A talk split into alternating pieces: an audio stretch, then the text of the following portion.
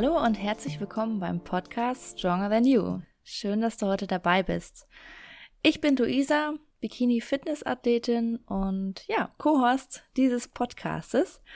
Ich möchte euch heute hier in einer kleinen Kennenlernrunde meine Person vorstellen und euch eine kleine Einführung geben bezüglich dessen, was euch jetzt demnächst hier in meiner Reihe erwartet. Ja, ich möchte euch mitnehmen auf die Themenreise von Sport, Gesundheit, natürlich primär vom Schwerpunkt her Bodybuilding, aber auch die psychische Gesundheit im Sport, ähm, da mich diese Themen sehr interessieren und ja, euch da auch nochmal einige spannende Einblicke geben möchte. Natürlich ähm, stelle ich mich heute hier primär als äh, einzelne Person vor. Ich möchte aber demnächst ganz tolle Persönlichkeiten hier auch interviewen und dessen Ansichten hier auf dem Podcast teilen, sodass ihr richtig viel Content und Mehrwert für euer Leben, für euren Alltag mitnehmen könnt.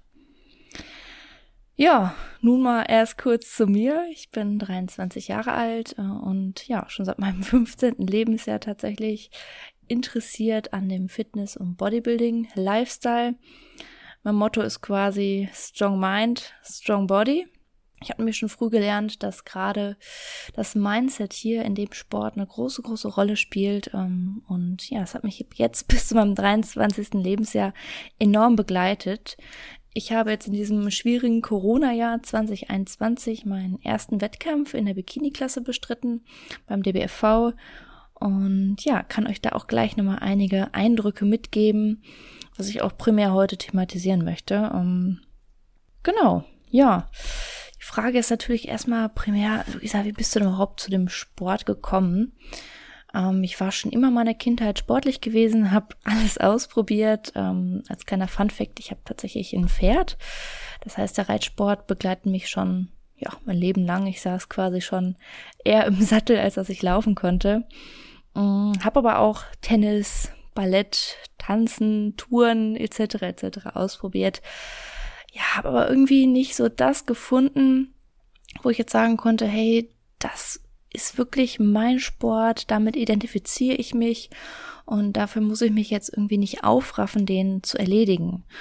Äh, ich war viele Jahre auch ähm, sehr ambitioniert im Laufsport drin, bin da Halbmarathon gerannt, ähm, habe aber auch nach ja, anderthalb Jahren merken müssen, dass es langfristig mir nicht gut tut, also meinen Knien vor allem nicht und auch meinem Kopf nicht.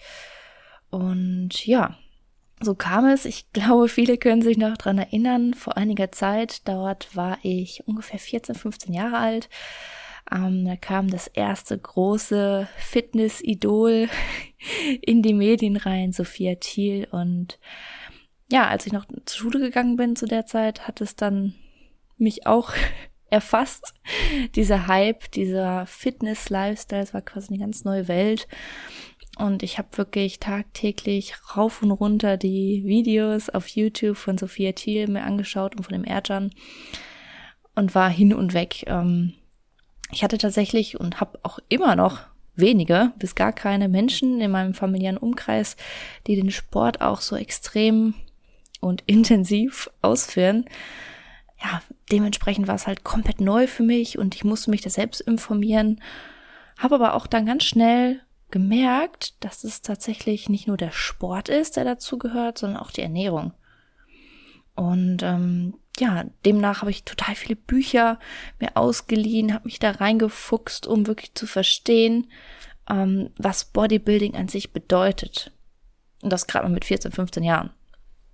Ich habe nämlich ganz schnell verstanden, dass der Sport ohne die Ernährung nicht existieren kann. Das heißt, du kannst kein körperliches Ziel und optisches Ziel jetzt erreichen, wenn die Ernährung nicht stimmt. Brauchte ich auch einige Zeit für tatsächlich. Ich habe dann richtig zu Hause mit den Homeworkouts losgelegt und habe aber weiterhin normal gegessen und auch schön meine Kekse mir nachmittags immer reingehauen. Also ähm, ich hatte eine recht pummelige Figur tatsächlich gehabt und war auch von klein auf noch nie ganz zufrieden gewesen. Komme ich auch gleich mal drauf zu sprechen. Ja, und habe dann irgendwann gemerkt, hm, ich werde zwar fitter von der Kondition her, von der Ausdauer her und ich fühle mich gut, aber ja, irgendwie sehe ich noch nicht ganz so aus wie die Sportlerinnen äh, auf YouTube und ähm, ja, habe mich dann immer mehr auch mit einer gewissen Ernährungsumstellung beschäftigt.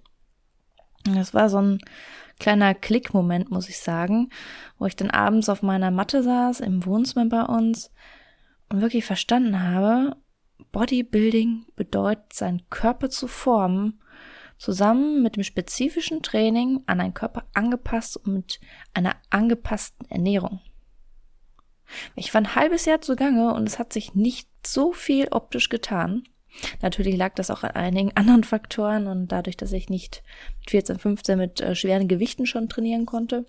Wir hatten hier nur unsere paar Hanteln zu Hause gehabt und es war halt so 90 Prozent Eigengewicht, klar.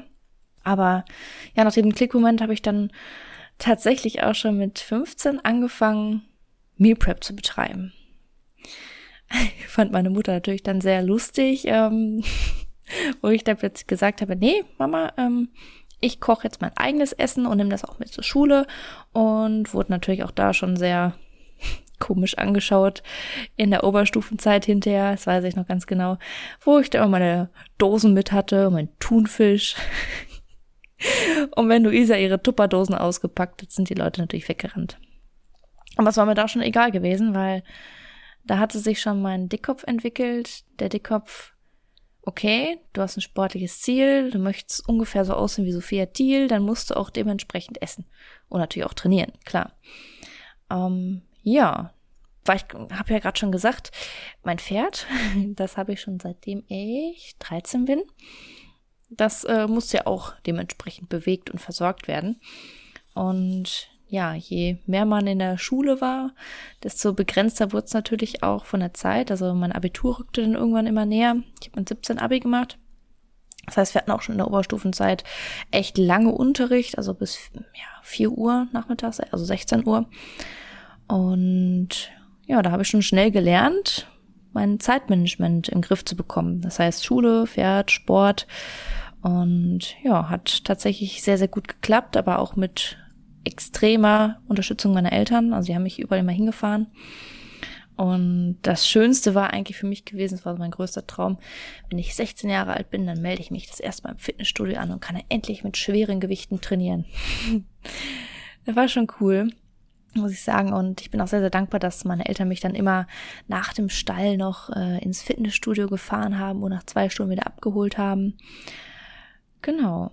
Es war aber auch nie so, dass ich jetzt irgendwie exzessiv im Studio da trainiert habe und übertrieben habe. Nein, ich habe mich da schon von Anfang an auf die Pläne auch konzentriert, die mir erstellt wurden und habe mich sehr, sehr viel informiert und auch Pausetage schon eingehalten und ich muss sagen, wenn ich jetzt zurückblicke, es war schon, ja, sehr, sehr vorbildlich.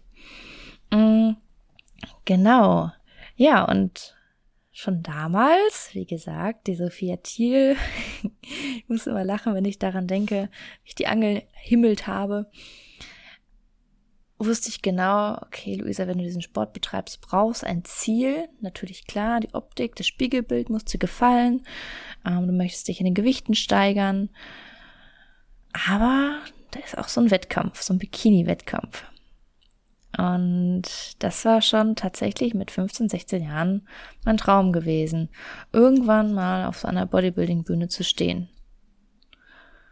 Ja, und natürlich kamen dann erstmal andere Sachen in den Vordergrund, wie zum Beispiel mein Abitur und meine sonstige berufliche Laufbahn. Da haben meine Eltern natürlich auch nahegelegt, dass das natürlich erstmal wichtiger ist, verständlicherweise. Das wusste ich auch und hatte aber, wie gesagt, immer diesen Traum im Hinterkopf.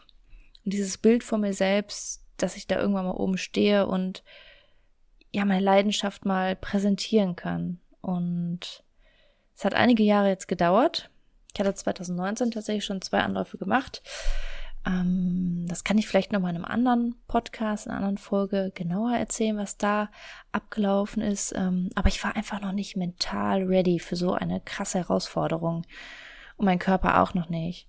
Dementsprechend habe ich ähm, nach zwei gescheiterten Vorbereitungen 2019, 2020 komplett einen Aufbau gehabt. Einen ziemlich guten Aufbau, muss ich sagen. Ja, hatte auch währenddessen mein Handgelenk gebrochen, Anfang 2020. Und dann im Herbst 2020, in dem natürlich alles verheilt war und ich auch wieder normal trainieren konnte. Ich muss auch zugeben, ich war natürlich auch im Training gewesen mit äh, meinem Gipsarm. Habe dann primär Beine gemacht. Ähm, und haben dann gesagt, Lisa, es ist jetzt Corona, die Studios sind geschlossen. Da war doch was. Jo, du wolltest ja mal auf die Bühne gehen. Stimmt. Hm. Komm, nutze es einfach die Zeit. Es ist egal, welche Umstände jetzt da sind. Du hast diesen Traum ja schon seit so vielen Jahren. Mach's einfach. Probier's einfach. Jahren. Mach's einfach. Probier's einfach. Klar, es war nicht ganz einfach, was ich auch schon in der Folge mit Olaf erwähnt habe. Ähm, nachdem die Studios geschlossen waren, war man natürlich auf Home Equipment ähm, ja, gestellt. Und ich hatte jetzt tatsächlich nicht das Beste gehabt. Also ich hatte nur ganz viele Gummibänder, was jetzt zum Beispiel für mein Beintraining nicht schlimm war. Ich hatte ja da sehr, sehr gut aufgebaut und hatte eher Probleme, mit meinen Beinen noch in die Bikini-Klasse reinzupassen. Ähm, musste mich dann aber vom Oberkörper her gut steigern irgendwie mit den Bändern, dass ich da noch Muskulatur erhalte und nicht allzu doll verliere. Ja, das erstmal so als kleiner Throwback in meine kleine Bodybuilding-Geschichte und weswegen ich heute auch nochmal den Podcast angefangen hatte. Ähm, ich komme nämlich gerade aus dem Studio und ja, es war einfach wieder so schön, mit Spaß zu trainieren. Ich kann das, glaube ich, gar nicht richtig beschreiben, was da in einem vorgeht, so nach einem Wettkampf. Ich brauchte tatsächlich, also der Wettkampf war jetzt äh, im Juni gewesen und danach war ich noch voll im Hype und oh, war das toll und ich war noch in meiner Wettkampfblase drin musste aber dann den Übergang finden von meiner Wettkampfblase in die Realität. Und das möchte ich auch wirklich jedem Zuhörer hier an die Hand geben. Das ist wirklich mit Abstand die herausforderndste Phase überhaupt war in meiner Bodybuilding-Karriere, wenn ich so nennen darf. Denn das ist alles realitätsfern, was du vorher gemacht hast. Du hast natürlich dein Ziel, auf die Bühne zu gehen, dein körperliches, optisches Ziel und ich habe wirklich von September 2020 bis Juni 2021 jeden verdammten Tag 1000 Prozent gegeben und für dieses Ziel gelebt. Also es war alles danach ausgerichtet. Meine ganze Morgenroutine, das Essen auf der Arbeit, der Schlaf. Ich habe kommen wir jetzt mal zu den Schattenseiten, viele, viele Dinge vernachlässigt. Also seien es jetzt soziale Kontakte. Natürlich war in der Corona-Zeit auch nicht so viel möglich. Aber ziehst dich natürlich zurück, weil du dich voll und ganz auf dich selbst konzentrieren möchtest und auch kannst in dem Moment.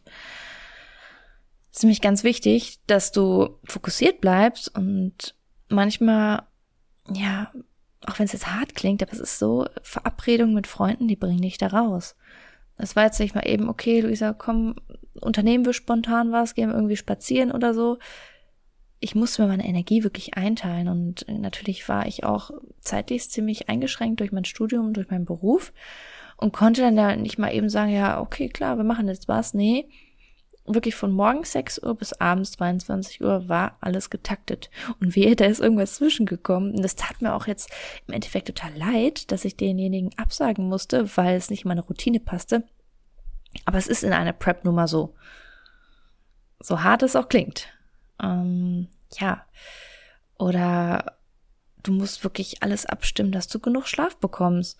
Weil wenn du am nächsten Morgen nicht fit bist, um 6 Uhr um Cardio zu machen, da ist der Tag schon gelaufen und noch mehr schlechte Laune möchte man in einer Wettkampfprep nicht haben. Das sage ich ähm, mit einer gewissen Betonung.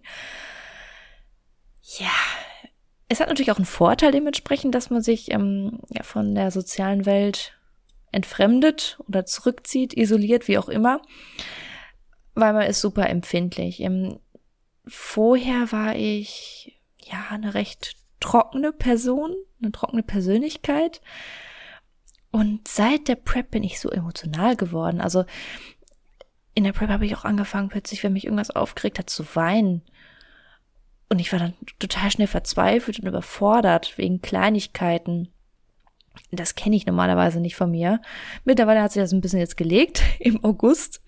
Aber das sind so Kleinigkeiten, die deinen Alltag unheimlich erschweren und teilweise auch echt ja ein Hindernis dann bedeuten. Klausuren standen an. Ich war da teilweise so am struggeln, wie ich das alles in meinen Kopf reinbekommen sollte, weil die kognitive Leistungsfähigkeit einfach down war. Deine Energie von, von den Gedanken her, vom, von der Leistung her waren eigentlich nur auf dein Training, dass du da wirklich hinterherkommst, wie viele Sätze du jetzt gemacht hast, weil du so fertig bist. Du hast nicht die Energie dafür. Ich habe das aber alles irgendwie sehr, sehr gut gemeistert. Dadurch, dass ich A, so ein Dickkopf bin und B, verbissen bin auch noch auf der anderen Seite. Also ich hatte mein Ziel, den Wettkampf, und da ging nichts dran vorbei. Ja, ganz wichtig auch nochmal für euch. Ähm, ich denke mal, es gibt jetzt nach der Herbstsaison, kann ich auch selbst nachempfinden, wenn man die ganzen Bilder sieht auf Instagram oder auf YouTube und die Videos und die ganzen tollen Eindrücke von den Wettkämpfen. Oh ja, ich möchte jetzt auch mal unbedingt. Es gibt halt einfach so viele Dinge, die man da noch beachten muss, weil leider wird es oft schnell falsch dargestellt, dass die Bikini-Mäuschen da am Strahlen sind, so three weeks out und hahaha, ist alles toll und jetzt machen wir noch Posing und jetzt laden wir noch ein Video hoch auf Instagram und ich bin ja so fit und guck dir dies, guck dir das an. Ich dachte, das wäre die Realität. Ich kann euch mal sagen, ist es nicht. Du liegst irgendwann in der Ecke und vegetierst vor dich hin, auch wenn es jetzt krass klingt. Es ist wirklich so, überlegst, wie du den Tag rumbekommst. Oder wie lange es jetzt so dauert, bis du die nächste Mahlzeit essen darfst. Es ist kein, ha, ich lächle jetzt alles weg. Das ist äh, ein kleiner Überlebenskampf. Das ist ein kleiner Kampf gegen dich selbst. Und das sollte dir immer, immer wieder bewusst sein, wenn du überlegst, dies freiwillig dir anzutun. Ähm, ja, ich hatte auch mit Olaf schon über das Jammern gesprochen. Natürlich jammert man so innerlich vor sich selbst und fragt sich manchmal so, warum man das eigentlich hier alles macht, warum man sich das freiwillig antut. Natürlich hat jeder solche Tage in der Prep. Klar, hatte ich auch. Äh, Gerade morgens, ich bin ein absoluter Morgenmuffel. da kamen dann gern mal die Emotionen alle zusammen und vor allem, wenn morgens das Gewicht nicht gestimmt hatte oder mich irgendwas gestört hatte, es draußen geregnet hatte und ich Cardio machen musste, etc. etc ich habe es aber versucht, niemals nach außen zu tragen, weil der Punkt ist, du machst es für dich selbst, du machst es für deinen Traum. Und da sollte keine Jammerei größer sein als es deine Leidenschaft. Deswegen, ähm, ich kann wirklich sagen, dass man erst dies antreten sollte, wenn deine Leidenschaft ganz, ganz oben steht. Und nicht, wenn du die ganze Zeit denkst, oh, wie komme ich denn dahin? Oh, ist das anstrengend? Oh mein Gott. Wie schaffe ich das denn bloß? Das sollte nicht in deinem Kopf drin sein. Ich hatte jeden Tag dieses Bild im Kopf, wie ich auf der Bühne stehe, in einer Topform und am Strahlen bin. Es ging mir gar nicht darum, dass ich jetzt irgendwie einen Pokal mitnehme oder sonst was. Das war mir sowas von egal. Also wirklich, klar wäre es cool gewesen. Aber das sollte niemals Motivation an sich sein. Motivation beginnt immer in dir selbst. So, und wenn du diesen Traum wirklich jeden Tag 24-7 dir vor Augen führst, dann kann nichts schiefgehen. Kann wirklich nichts schiefgehen. Ja, viele haben mich jetzt gefragt, wie es mir jetzt so geht. Und ich habe es ja gerade schon angeteasert, ich brauchte wirklich den ganzen Juli, um alles mal zu verarbeiten, weil als ich aus meiner Blase rauskam und plötzlich die ganze Verpflichtung wieder da stand mit weiteren Klausuren in meiner Ausbildung und ach, das war alles zu viel auf einmal für mich, so dass ich tatsächlich jetzt im Juli mit Sport und Ernährung einmal von mir aus pausieren musste. Was heißt pausieren? Ähm, plötzlich war das so, dass alles anstrengend war, was vorher in der Wettkampfvorbereitung easy war, weil es sich automatisiert hatte. Mich hat es gestresst, noch zusätzlich, wenn ich äh, tracken musste, wenn ich vorgefertigte Lebensmittel hatte, wenn ich mich generell dort einschränken musste. Und mich hat's gestresst, ins Gym zu gehen. Und das war so das Schlimmste überhaupt, weil das ist ja meine Leidenschaft eigentlich. Das liebe ich ja seit vielen, vielen Jahren. Das das macht mich aus, ich identifiziere mich mit dem Bodybuilding. Und wenn ich an einen Punkt komme, wo ich nicht mehr ins Gym möchte, wo ich mich gestresst deswegen fühle, dann muss man echt eine Reißleine ziehen. Und die habe ich natürlich auch gezogen, weil ich mir dachte, Luisa, es kann doch nicht sein, dass plötzlich es dir nicht mehr Spaß macht und dass du das nicht mehr leben möchtest, so diesen Lifestyle. Und ich glaube tatsächlich, dass es einfach damit verbunden war, dass ich wirklich monatelang starr diese Pläne durchgezogen habe, einfach weil sie da waren. Und nicht, weil ich Spaß dran hatte. Und das musste ich jetzt erstmal wieder lernen, das wertzuschätzen, dass ich ins Fitnessstudio gehen kann und mein Training absolvieren kann, dass ich gesund bin, dass ich genug Energie habe und dass mir es wirklich richtig viel Spaß macht. Und dass ich auch wieder Spaß am Essen habe. Weil ich habe da auch gemerkt, also pff, Thema Ernährung ist äh, ziemlich, ziemlich heftig gewesen tatsächlich. Mm, ist natürlich jetzt auch sehr privat, aber das hatte sich bei mir so entwickelt, dass ich wirklich extrem Angst vor Lebensmitteln hatte, weil ich unbedingt an dieser Wettkampfform mich festhalten wollte. Ich wollte sie beibehalten. Ich bin mit ja, 83, 84 Kilo auf 1,78 ähm, gestartet, war am Ende dann bei 63 Kilo, also hatte 20 Kilo abgenommen. Und ich weiß auch nicht, warum. Also wenn man jetzt das reflektiert, denkt man sich, hey, das kann ja gar nicht sein. Aber ich hatte in meinem Kopf, Luisa, wenn du jetzt wieder so viel isst wie vorher, hast du dann 20 Kilo sofort wieder drauf. Jetzt denkt man sich so als Normalo, jemand, der nicht aus der Prep kommt, also, nee, geht ja gar nicht. Ich weiß, dass das nicht geht. Unbewusst wusste ich das auch, dass es nicht möglich ist, dass ich so schnell wieder zunehme. Aber so ein paar Tage nach dem Wettkampf, wenn wieder Wasser reinkommt, wenn generell deine Glykogenspeicher wieder aufgefüllt sind, du fühlst dich schwammig und aufgedunsen und dann kommt wieder diese Angst, dass du ja die Kilos wieder drauf hast, ohne dass du viel machen musst. Ich habe mich wirklich wochenlang vor dem Wettkampf so schlimm ernährt. Also mit weißem Fisch, boah, wenn ich das jetzt schon wieder ausspreche. Weißer Fisch und Mandeln und ein paar Tomaten und Gurken. So, und wenn du das im Kopf hast, dass du diese Form erreichst, wenn du das isst, kannst du nicht sagen, okay, ich mache jetzt wieder meinen Reis, mein Hühnchen und Brokkoli und dann ist alles wieder gut. Sobald mein Magen ziemlich voll war, gefüllt war, jetzt nicht nur von Gemüse, dachte ich wieder, scheiße, ey. Das geht jetzt alles wieder rückwärts und ich habe jetzt diesen Rebound-Effekt, diesen Jojo-Effekt und bam, habe ich alles wieder drauf. Und davor hatte ich einfach wirklich Angst. Und ja, mir persönlich hilft da immer sehr Abstand, Isolation es bringt mir nichts, wenn andere Leute sagen, du musst es so und so machen. Es ist nicht so, hab keine Angst. Es ist wichtig, dass du Leute hast, die dich dabei unterstützen. Ja, ich bin auch für wirklich jeden Tipp dankbar gewesen. Unheimlich dankbar. Aber bei mir selbst musste sich das im Kopf lösen. Bei mir selbst musste wirklich der Gedanke entstehen, Luisa, entspann dich mal.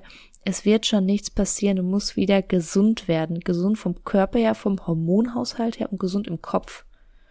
Weil langfristig wäre es natürlich nicht gut gegangen, hätte ich so wenig Kalorien gegessen und weiterhin so exzessiv Sport betrieben. Du musst deine Form vom Wettkampf wirklich loslassen. Und das habe ich erst gelernt, dadurch, dass ich dann auch mal die Sachen gegessen habe, vor denen ich wirklich Angst hatte. Also ich muss sagen, es gab bis auf zwei Tage bei mir keine Cheaterei, keine Völlerei oder so. Ähm, die zwei Tage waren bewusst ausgewählt, zusammen mit meinem Freund, wo wir dann auch mal nach Holland gefahren sind und da mal bei Royal Donuts ähm, uns was gegönnt haben oder die typischen Spezialitäten, aber jetzt auch nicht, dass wir uns vollstopfen, bis uns schlecht ist. Also auf gar keinen Fall, da bin ich auch selbst heute kein Fan von, unterstütze ich nicht, diese ganzen Cheat Day Videos auf YouTube oder sonst wo. Ähm, das ist jetzt nicht zielführend, sondern ich hatte selbst Angst gehabt im Kopf vor Rinderhack oder Tatar. Das war schon krass. Also ich hatte immer so ein Engelchen und so ein Teufelchen auf der Schulter sitzen. Das Engelchen hat gesagt, Luisa, reiß dich zusammen, ist das jetzt, es macht nichts. Du wirst nicht wieder fett. Und das Teufelchen sagt, ja, pass mal lieber auf, ne? Deine Form ist ja jetzt schon total wässrig. Nicht, dass du so aussiehst wie, weiß ich nicht was, ne? Oder wieder so wie vorher. Aber ich habe mir meine Bilder von vorher angeschaut und konnte nicht glauben, dass ich das bin. Ich habe mich so schrecklich gefühlt, dass ich es so weit quasi hab kommen lassen im Aufbau. Aber es musste ich wegschieben. Und ich musste mich von allen Essgewohnheiten einmal lösen, vom Vorkochen, vom Healthy Lifestyle, vom, weiß ich nicht, Clean Eating, was ich da alles im Kopf hatte. Und einfach mal sagen, okay, ich fahre jetzt zur Arbeit und ich koche mal nichts vor und ich esse mal das, was meine Kollegen essen und ich hole mir einfach mal spontan was im Supermarkt. Und ihr könnt euch vorstellen, was bei mir passiert ist. Ich stand in einem scheiß Edeka drin, tut mir leid für die Ausdrucksweise, aber ich dachte so, oh mein Gott, ich weine gleich, was soll ich bloß essen? Ich habe total Panik, ich bin total überfordert. Aber genau diese unangenehmen Momente sind die, die uns weiterbringen. Und genau diese unangenehme Situation, die ich selbstständig dann verursacht habe, hat mir geholfen. Ich habe dann zwar vielleicht ein bisschen länger gebraucht als die anderen in dem Supermarkt, um irgendwas zu finden, womit ich jetzt einigermaßen zufrieden bin und auch satt von werde. Wirklich satt, nicht magenvoll, sondern gesättigt. Ja, es hat aber funktioniert und ich habe gemerkt, ich brauche da mehr als jetzt eine Woche Pause. Es hat funktioniert, wie gesagt. Ähm, jetzt seit August bin ich wieder freiwillig ins Meal reingegangen, weil ich weiß, ich fühle mich dadurch besser. Es gibt mir eine gewisse Sicherheit, eine Struktur und ich kann das Ganze wieder zielgerichteter ausüben. Ich habe jetzt in den letzten Wochen unglaublich viel Obst gegessen, alles was vorher so quasi verboten war. Viele Fette mir reingeknallt quasi, aber auch wieder gesunde Fette in Form von Fisch, ja, Mandelmus, irgendwelchen Aufstrichen, Interessant war auch tatsächlich, dass ich äh, Fleisch gemieden habe zum größten Teil. Ich konnte es einfach nicht mehr sehen und vor allem diesen weißen Fisch. Ich habe ihn, glaube ich, einmal danach noch geholt, weil ich so wieder so ein Wettkampf-Déjà-vu haben wollte, aber oh, nee. Selbst heute gehe ich da ganz schnell dran vorbei, wenn ich den sehe. Den netten weißen Pangasius-Fisch. Um Gottes Willen. Auf jeden Fall, ja, musste ich wirklich mich überwinden und mal auch richtig blöd fühlen, wenn ich das gegessen habe, um zu merken, ach ja, gut, Luisa, du stirbst ja jetzt davon nicht. Natürlich habe ich jetzt auch drei Kilo zugenommen. Ja, mein Gott. Aber hat mich das jetzt zum schlechten Menschen gemacht? Nein. Habe ich wieder alle meine Speicher gefüllt? Ja. Geht's mir jetzt super gut? Ja. Und vor allem ich bin jetzt wieder richtig motiviert durchzustarten, weil ich einfach erholt bin. Ich habe jetzt nichts im Hinterkopf, dass ich irgendwas verpasst hätte oder ach, hättest doch mal dies, hättest doch mal das ausprobiert. Ich habe alles gemacht, wovor ich Angst hatte, was ich mir vorgenommen hatte und fühle mich jetzt einfach gut. Und gerade zum Punkt Training auch. Ich war ab und zu mal dann im Gym gewesen in dem ja, in dem Juli in der Auszeit ich kann es jetzt schon ein paar Tage, nachdem ich wieder in der Routine drin bin, gar nicht mehr nachvollziehen, aber ich war da drin und dachte mir so, boah, nee. Du machst das Cardio, hast du gar keine Lust, irgendwie an die Gewichte zu gehen. Weil mein Körper war einfach so ausgelaugt. So ausgelaugt, wirklich. Also, der hat wirklich danach geschrien, jetzt für mehrere Tage, Wochen einfach mal kein Krafttraining zu absolvieren. Und es tat mir auch so verdammt gut. Ich hätte es niemals gedacht. Das war auch wieder so eine Sache, wo ich Angst vor hatte wenn mir mein Coach in der Prep gesagt hatte, ja, mach mal zwei Rest-Days am Stück, wenn es dir nicht gut geht. Ich bin verzweifelt. Ich dachte jetzt, die Form ist komplett ruiniert und das, das wird nix. Nee, gar nicht. Gar nicht. Es hat mir so verdammt gut getan. Ich fühle mich einfach wie so eine, ja, so eine Batterie, die quasi wieder aufgeladen wurde und ja, ich überlege, ich spiele mit dem Gedanken im Frühjahr wieder zu starten. Ja, aber ich stress mich da absolut nicht. Mein Plan ist es einfach gerade wieder vollkommen reinzukommen, den Spaß beizubehalten, da jetzt kein Druck hinter zu sehen, dass ich jetzt irgendwie das und das Gewicht jetzt wieder haben muss und so und so aussehe. Nee, ich will einfach diese Leidenschaft wieder entfachen, die jetzt über die letzten Wochen tatsächlich leider erloschen ist. Und ähm, ja, jetzt nach fünf Tagen kann ich tatsächlich sagen, dass ich auf einem sehr, sehr guten Weg bin. Und es einfach wieder Liebe. Und das ist das, worauf es ja im Leben ankommt, dass du deine Leidenschaft auslebst und dir dein Leben auch Spaß macht. Und was bringt es dir, wenn du dich stresst oder wenn du ins Gym gehen musst und dich, ich mag auch diese Frage nicht, wie motivierst du dich?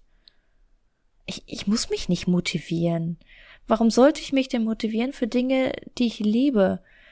Also, das kann ich auch nicht verstehen.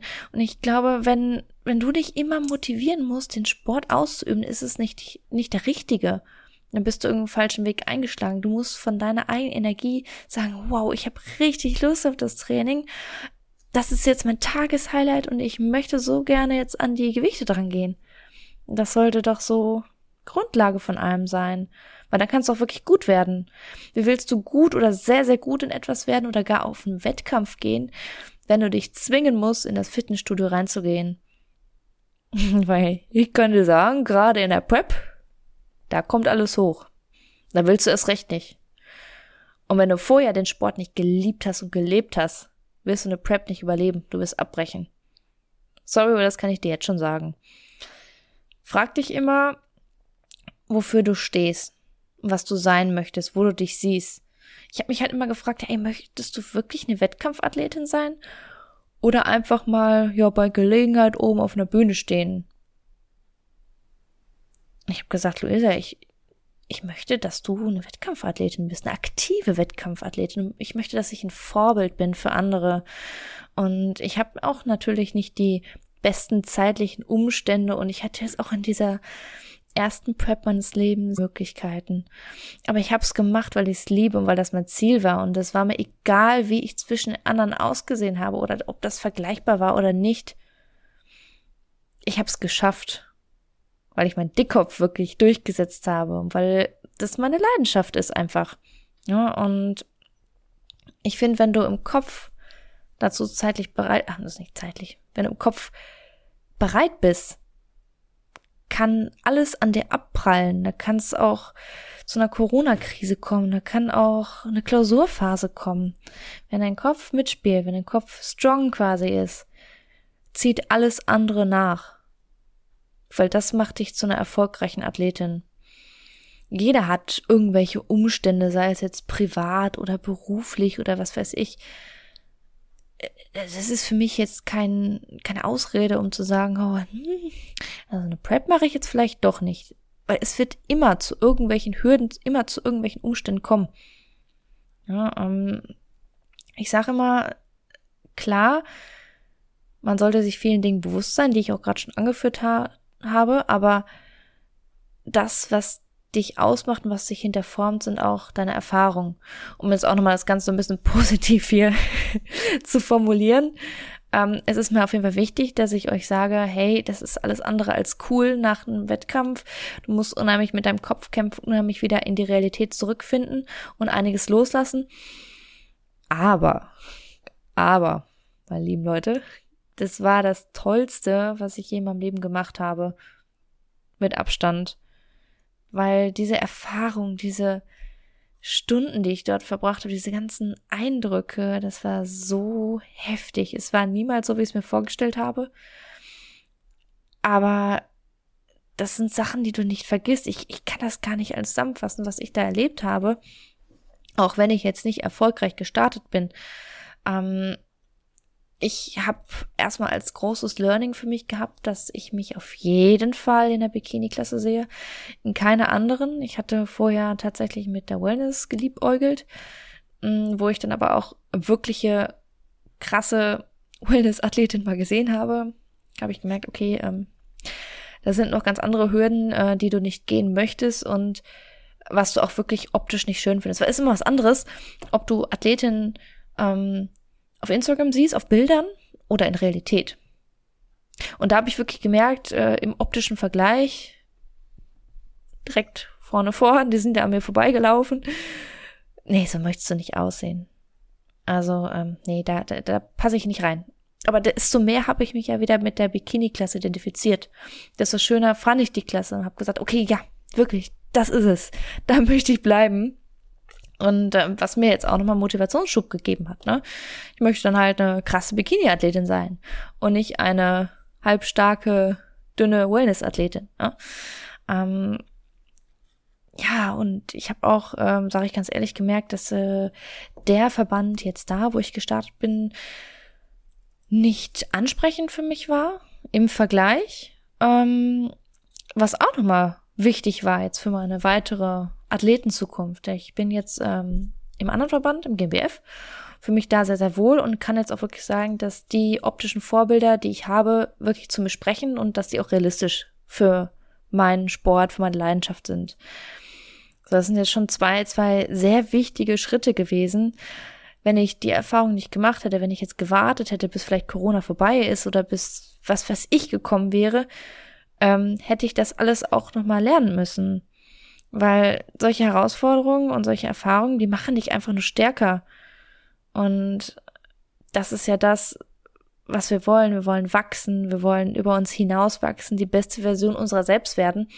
Und ähm, wie, wie sollen wir das werden, wenn wir auf einer Stelle bleiben ne? und diese Erfahrung nicht machen können? Deswegen überleg dir gut, was auf dich zukommt, wenn du auf einen Wettkampf starten möchtest.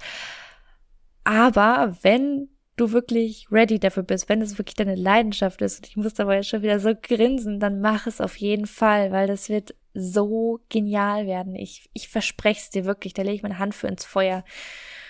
Dieser Moment, wenn du auf diese Bühne gehst und strahlen kannst und alles zeigen kannst, was du in den letzten Monaten geleistet hast, das ist unbeschreiblich.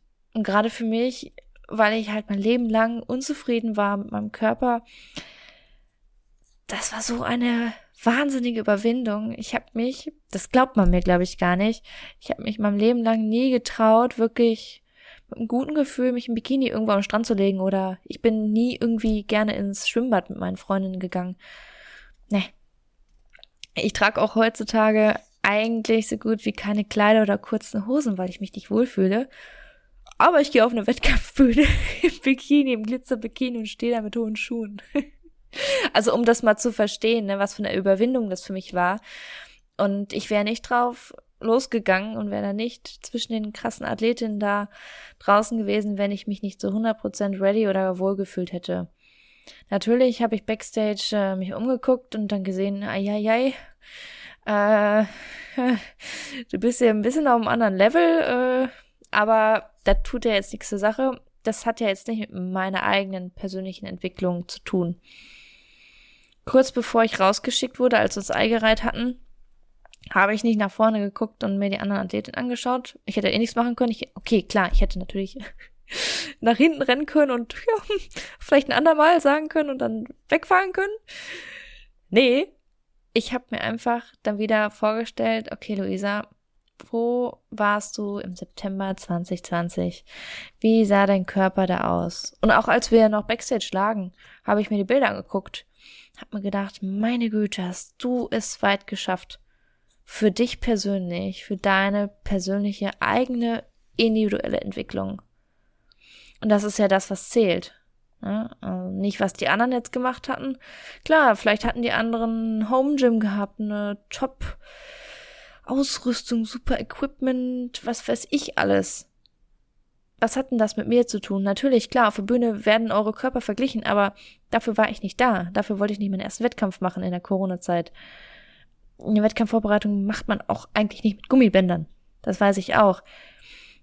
Aber es ging mir einfach um mich persönlich. Und mein Dickkopf, ich wollte es so sehr und war in dem Moment, wo die Scheinwerfer auf mich draufklatschen, so stolz. Ich glaube, ich muss mal noch mal ein paar Bilder hochladen auf Instagram, wie ich da am Grinsen bin, wie so ein Honigkuchenpferd. Mein Freund hatte mich da die ganze Zeit gefilmt und als ich da runtergegangen bin, boah, mein Mund, der tat weh, einfach vom Lächeln, vom Lachen. Und ich dachte, Luise, was hast du hier eigentlich gerade gemacht? Wie crazy bist du eigentlich? Wahnsinn. Einfach Wahnsinn. Und ich glaube, ihr merkt auch, wo ihr mir jetzt zuhört, dieser Mann merkt, dass ich das liebe, dass man das, das ist für mich eine Herzensangelegenheit, auch ich komme schon wieder Pipi in die Augen. so viel zum Thema Emotionalität. das ist voll meins. Das ist meins. Also, ich stehe da zu 1000 Prozent hinter und so schwer die Vorbereitung auch war, so hart die Nächte da auch waren, wo ich hungrig im Bett lag und einfach nicht mehr wollte, einfach nicht mehr konnte, keine Energie mehr hatte. Es zahlt sich aus, es lohnt sich. Ihr denkt niemals, dass ihr wirklich die Grenzen habt. Ihr werdet über euch hinauswachsen, ihr werdet ganz andere Grenzen kennenlernen und denken, wow, was war das jetzt bitte hier für eine krasse Zeit? Und ich denke mal, dass das wirklich der Grund ist, warum Wettkampfathleten aktiv sind. Diesen krassen Prozess, der sich am Ende enorm auszahlt, den kannst du ja immer wieder machen. Das war ja nicht nur einmalig. Natürlich, der erste Wettkampf, die allererste richtige Vorbereitung ist schon was Einmaliges, natürlich. Aber ich glaube auch, was ich gerade schon gesagt habe, es kommen wieder neue Herausforderungen, neue Hindernisse, die man natürlich als positiv ansehen muss. Wenn man den nämlich überwindet, ist es ein mega geiles Gefühl. Ne? So, und das ist das, was jetzt in meinem Kopf drin ist. Ja, es war hart die letzten Wochen, das alles zu rekapitulieren, alles zu verstehen, was da eigentlich passiert ist in mir selbst, in meiner Entwicklung. Aber ich habe ja die Möglichkeit, das Ganze nochmal zu machen. Und wenn ich mich jetzt schon von meiner ersten Prep, wenn ich da schon so viel mitgenommen habe und so viel gelernt habe, mich so krass entwickelt habe, mein Selbstbewusstsein so gewachsen ist und ich mir selbst bewusst bin, was ich möchte, wofür ich brenne. Das kann ja einfach nur genial werden, wenn ich es nochmal mache und nochmal mache. Wohin wird das wohl führen? Und das ist, glaube ich, eine Frage, die jetzt am Ende hier steht, die sich jeder selbst beantworten sollte. Das kann doch eigentlich nur cool werden, weil es ungewiss ist. Was hast du zu verlieren? Und was ich dir jetzt schon alles an Gedanken mitgegeben habe, rechne das mal zusammen. Das, das muss gut werden. Das muss verdammt gut werden. Und ja, ich hoffe, euch haben jetzt hier die privaten und persönlichen Entscheidungsfindungen und haben euch einen tollen Einblick gegeben, was alles so in dem Kopf von einer Bikini-Athletin vor, im und nach dem Wettkampf abgeht.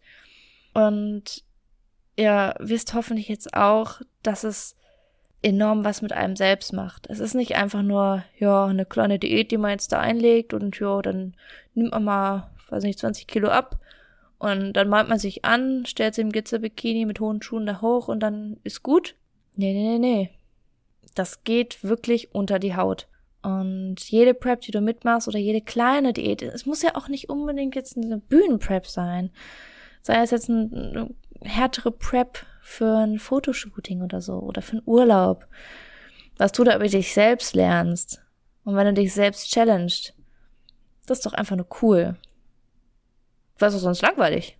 Ne? Also ich finde, man sollte sich immer grundsätzlich tolle neue Ziele setzen und Herausforderungen sich selbst geben, damit man wachsen kann. Wenn nämlich alles konstant bleibt, wächst ja auch nichts. Ne?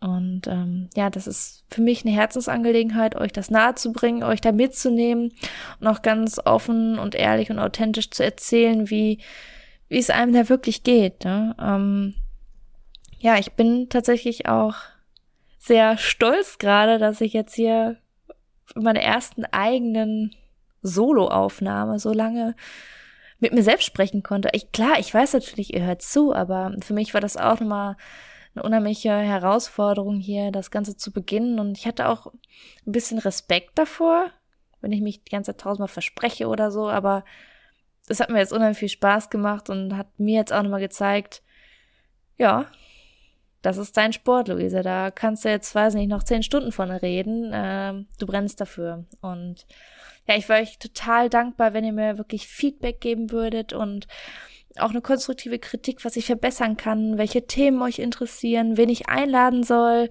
Ähm, ja, da würde ich mich sehr drüber freuen. Und vielen Dank, dass du bis hierhin zugehört hast. Ich hoffe, es hat dir einen tollen Einblick in meine kleine Welt gegeben, in meine Zukunft auch als Wettkampfathletin und ich hoffe, du hast noch einen wunderbaren Tag, eine tolle Gym-Session und ja, bis bald. Deine Luisa.